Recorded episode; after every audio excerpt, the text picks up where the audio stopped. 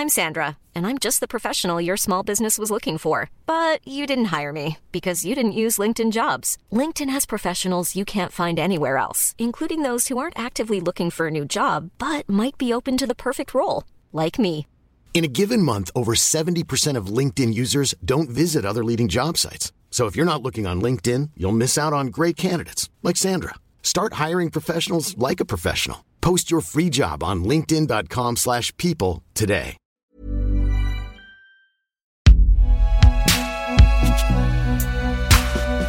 Produit par Binge Audio.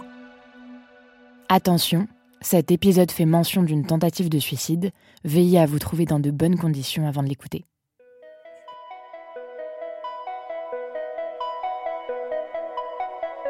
Dans notre société actuelle, le culte de la performance est présent absolument partout.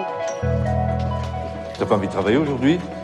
Tout le temps que je pourrais passer à m'amuser sans, sans me préoccuper du travail, je passe à m'angoisser en me disant qu'il faut que je travaille. Finalement, je ne travaille pas. Mais alors, faut pas t'arrêter, mon vieux, hein On fait une pause? Ouais, carrément. Pause maths Allez, dérivé, stats, intégrale.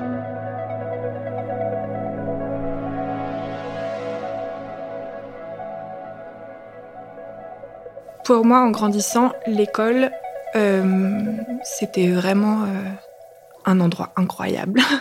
c'était vraiment euh, mon endroit préféré. J'adorais apprendre, j'adorais aller à l'école. Ma maman, elle dit que, que mon premier jour d'école, déjà, quand elle m'a dit qu'on allait aller à l'école, j'y suis allée en courant.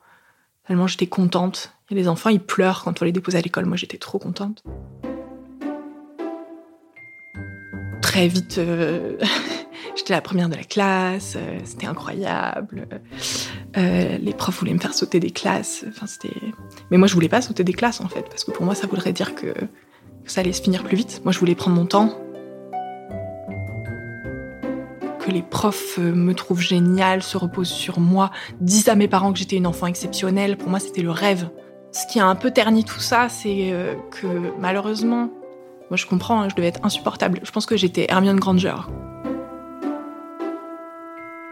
Je me décrochais à moitié le bras quand la prof posait une question parce que je voulais à tout prix répondre à la question. Je sais, je sais, madame, s'il vous plaît, donnez-moi la parole. Tu appelles ça jeter un sort Avoue que ce n'est pas une réussite. Moi, je n'ai jeté que quelques sorts faciles, bien sûr. Ça a marché à chaque fois. J'ai subi du, harcèlement euh, de la part de mes camarades de classe. Presque du jour au lendemain, on m'a interdit euh, les espaces de jeu dans la cour. En fait, plus personne voulait jouer avec moi du jour au lendemain. Donc, euh, du jour au lendemain, plus ou moins aussi, je voulais plus aller à l'école. Et ça, c'était vraiment signe que quelque chose n'allait pas. Et, euh, c'est là que, j'ai été amenée chez mon- ma première psy. Et en plus, je pense que j'avais 8 ans, j'étais assez grande pour comprendre que, que c'était pas une bonne chose d'aller chez une psy. Donc en fait, je me rappelle très bien de cette séance. J'ai dit exactement ce qu'elle voulait entendre. Et, euh, et elle a dit à mes parents que tout allait bien, que j'avais aucun problème. Et, et je suis repartie contente parce que ça voulait dire que j'avais pas de problème. J'ai fait mon entrée au collège. Et pour moi, le collège, c'était un échappatoire un peu parce que j'avais encore plus de cours, encore plus de profs. Pour moi, c'était génial. Euh, j'ai travaillé beaucoup, beaucoup, beaucoup pour mon brevet. Et je me souviens que je suis sortie en pleurant de l'épreuve de maths. Et euh, comme on peut s'y attendre, j'ai eu des super notes. Exactement 10 points pour Gryffondor. Je crois que j'ai eu effectivement une erreur en maths, mais ce qui fait que j'avais eu 39 sur 40, tu vois. Et genre en histoire, j'avais eu 40. euh, Du coup, en histoire géo, c'était bien. Le reste peut mieux faire. Et ça, ça découle beaucoup de, de la manière dont il faut que ce que je produise soit parfait, mais parfait, parfait, parfait, euh, d'une perfection qui est inatteignable. Euh, et c'est cette idée-là qui me rend malade, en fait, euh, dans ces moments-là. On me dit, ah, c'était vraiment excellent, c'était génial, on n'a jamais vu ça. Et ça, ça me, vraiment, littéralement, ça me rentre par une oreille et ça me sort par l'autre. C'est-à-dire que je suis contente pendant. Quand on me le dit, je suis contente, ça me touche. Et le truc, c'est que cette évaluation très, très positive j'arrive pas à la garder en tête et elle s'éteint très très vite. Le bac, c'était un peu une formalité parce que c'était sûr que j'allais l'avoir. Enfin, je veux dire, euh, j'avais 17-18 de moyenne générale toute l'année.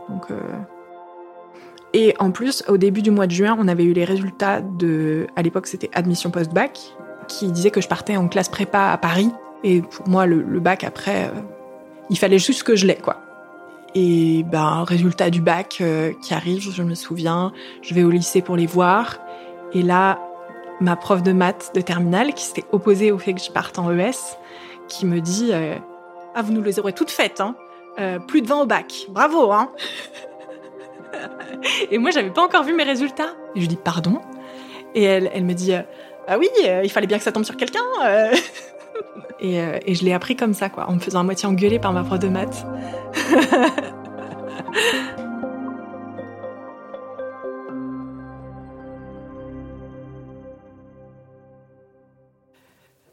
Euh, donc euh, la prépa, ça a été une grosse claque. Je crois que j'ai gardé l'illusion pendant quelques semaines que je pourrais quand même euh, briller, entre guillemets. Mais ça, ça m'est resté que quelques semaines parce qu'après, je me suis rendu compte qu'en fait, j'étais plus du tout exceptionnelle dans cette classe en prépa à Paris. En fait, autour de moi, il y avait que des, gens excellents qui savait plein de choses, qui sur plein de domaines savait beaucoup plus de choses que moi. Mais paradoxalement, je l'ai pas euh, mal vécu sur le coup. Je me suis faite à l'idée. Je me suis dit bon bah d'accord, je suis pas exceptionnelle.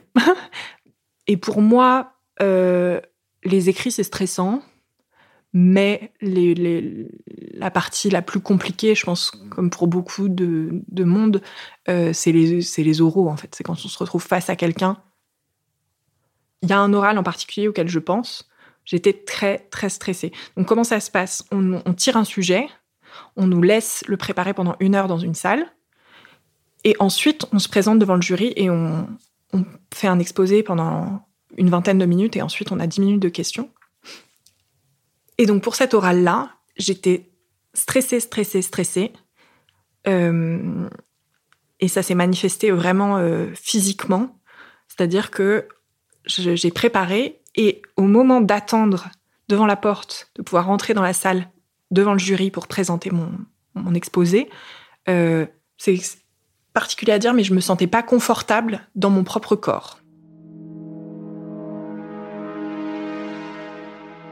J'avais envie de m'asseoir, et une fois que j'étais assise, j'avais envie de me lever.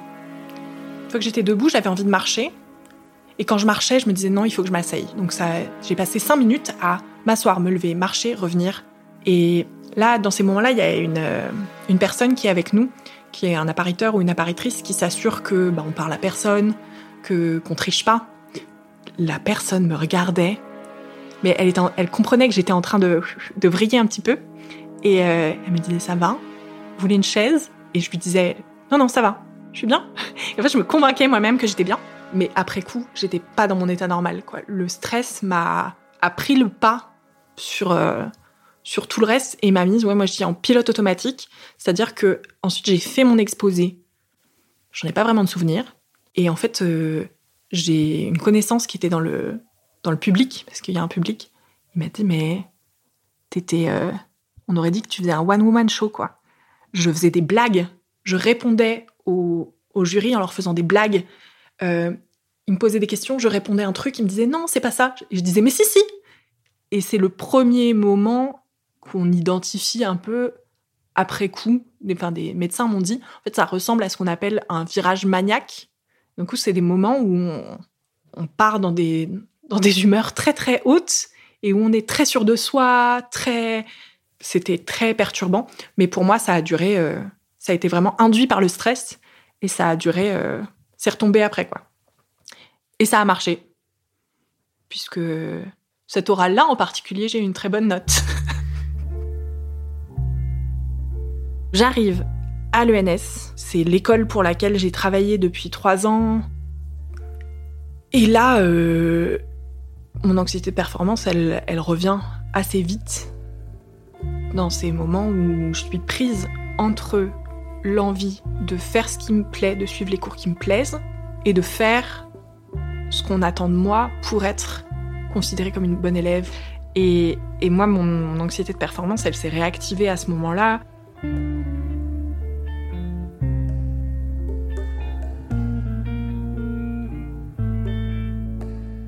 Il y a un cours d'économie. La veille de ce cours, je pleurais beaucoup, j'étais très angoissée.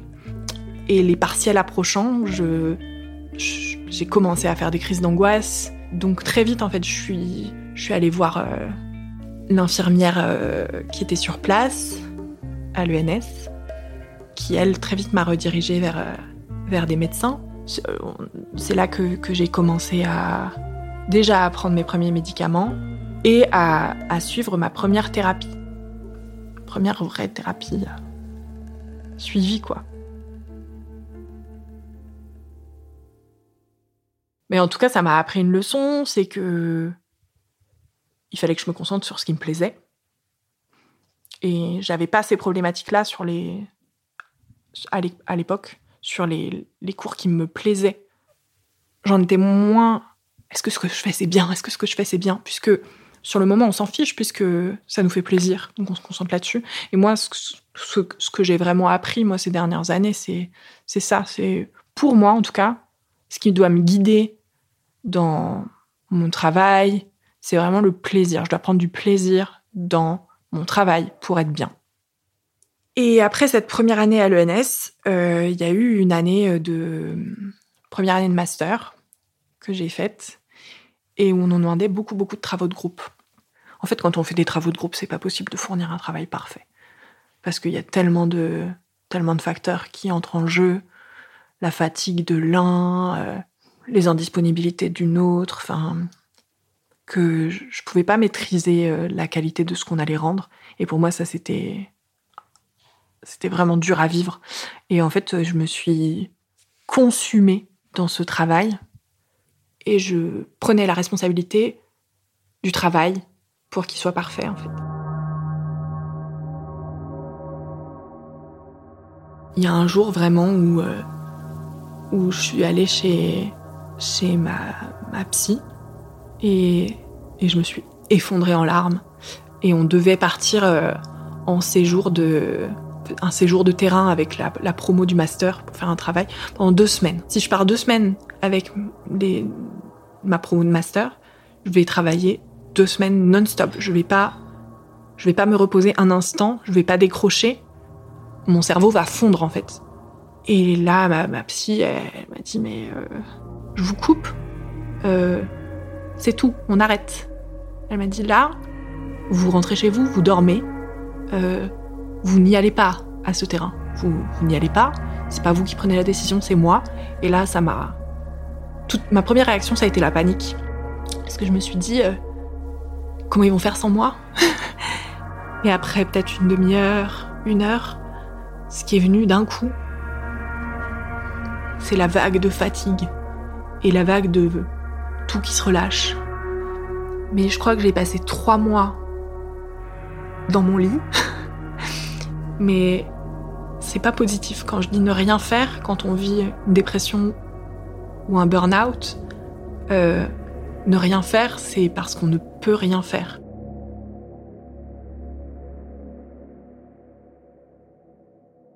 Mais aujourd'hui, euh, je sais que si j'ai tant investi l'espace euh, de l'école, c'est parce que mon espace domestique, il était pas positif en fait. Et c'était à l'école et à mes professeurs, à mes maîtres, mes maîtresses, que je donnais tout ce que j'avais à donner de mieux. Ben, être euh, bien apprendre ses leçons, réussir ses exercices, tout ça.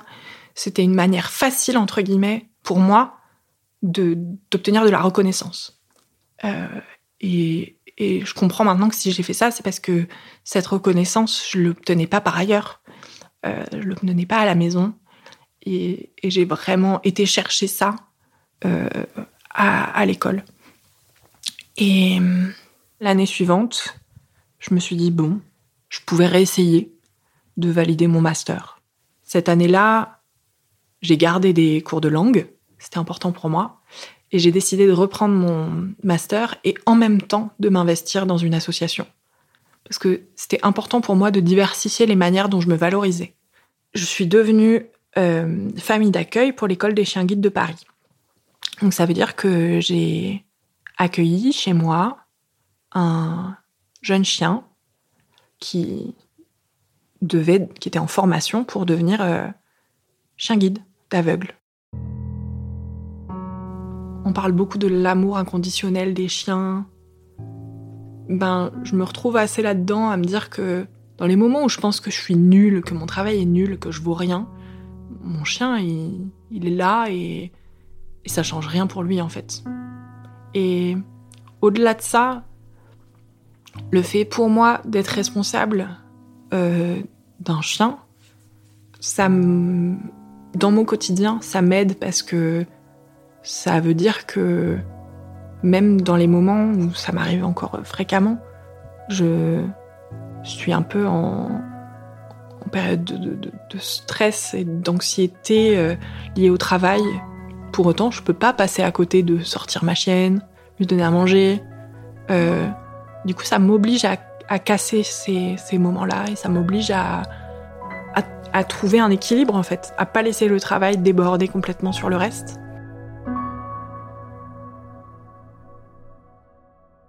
J'ai décidé de, de, faire une thèse, euh, d'enchaîner sur, euh, sur une thèse. Et ma thèse euh, se passe bien mais ça n'empêche pas que les difficultés que j'avais déjà auparavant, ben, elles, m'ont suivi, quoi. En plus, je l'ai commencé euh, en 2020, donc euh, dans une période un peu compliquée euh, au niveau sanitaire. Donc, je travaillais beaucoup seule depuis chez moi. Je ne savais pas si ce que je faisais c'était bien. Et, et moi, dans ces cas-là, c'est vrai que ça me je perds tous mes repères et, et j'en viens à me convaincre que ce que je suis en train de faire, c'est nul. L'année dernière, ça a culminé à un moment où, en fait, je devais participer à mon premier colloque. Donc, c'est un événement au cours duquel euh, je devais présenter mes premiers résultats. Le colloque approchait, approchait, et en fait, j'étais de plus en plus convaincue que, ce que je faisais, c'était nul. Et, et que ça n'avait aucune valeur. Et je me suis enfermée, en fait, dans, dans l'idée que, que c'était pas possible pour moi de faire ce colloque. Parce que, parce que j'étais trop nulle. Au bout d'un moment, c'était acté pour moi que je ne ferais pas ce colloque. Et pour autant, c'était pas possible pour moi de, je crois que ça m'est même pas venu à l'idée de dire à mon directeur et ma directrice de thèse, écoutez, je, ne peux pas le faire, je me sens pas prête. Donc ça aurait été ça la meilleure idée ou la meilleure solution. Mais là, pour moi, c'était pas envisageable. Et en fait, euh, la, seule solution qui, qui s'offrait à moi, euh, c'est, enfin, c'est très extrême, hein, mais dans ces moments-là, j'avais l'impression d'être tout à fait rationnelle. C'était que, comme je, je méritais pas de faire ce colloque, mon travail avait aucune valeur, donc j'avais aucune valeur. Donc euh, la solution c'était de mettre fin à mes jours.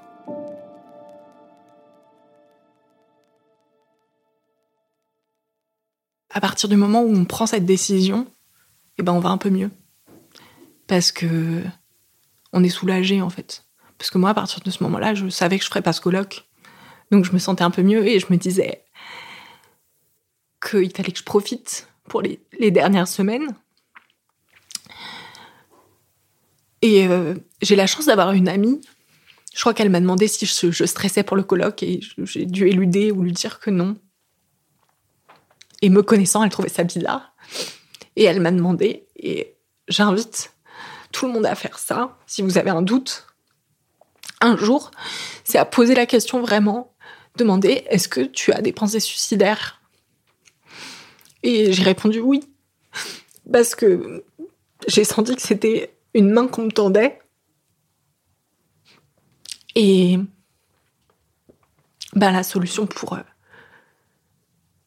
à l'époque, ça a été de, me faire hospitaliser, quoi.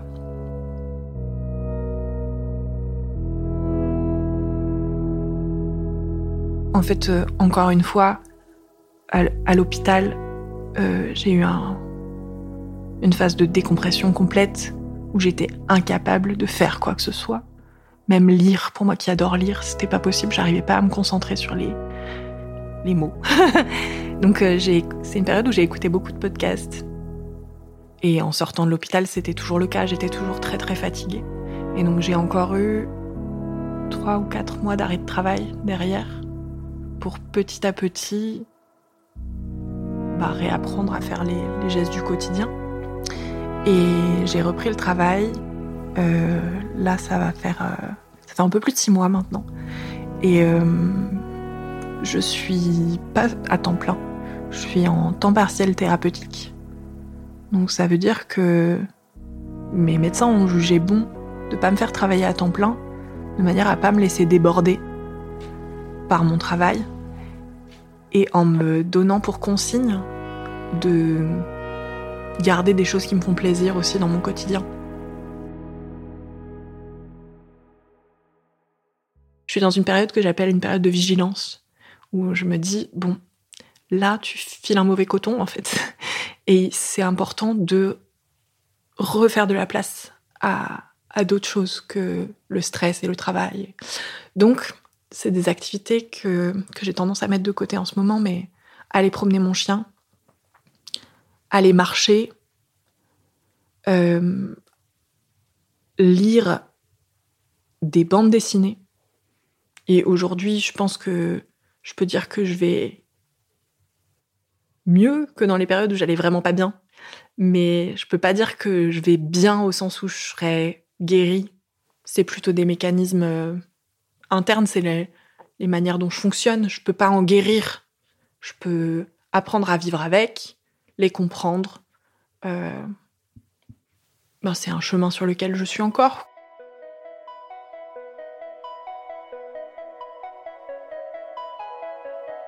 Quand je disais euh, tout à l'heure que j'étais dans une période un peu de vigilance en ce moment euh, liée au travail, c'est aussi parce que, en fait, dans quelques semaines, je vais, euh, je vais faire mon deuxième, premier colloque. Et du coup, du coup, ça me stresse pas mal. Mais cette fois-ci, je suis convaincue que je vais le faire. Donc, c'est hyper positif. Ça m'émeut d'en parler. Mais euh, je suis super contente. Et voilà, ce sera dans une dizaine de jours. Je suis pas encore tout à fait prête, mais je suis quand même assez contente de ce que je vais faire. Et ça, c'est top.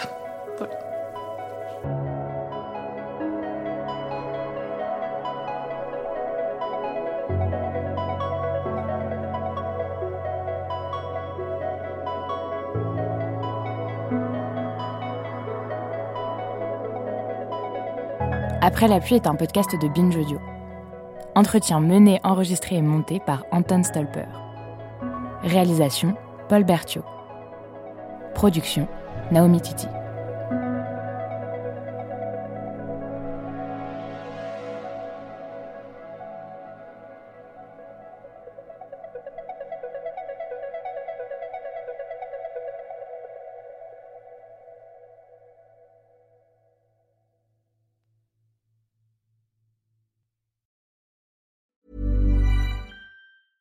Cool fact a crocodile can't stick out its tongue. Also, you can get health insurance for a month or just under a year in some states. United Healthcare short term insurance plans, underwritten by Golden Rule Insurance Company, offer flexible, budget friendly coverage for you. Learn more at uh1.com.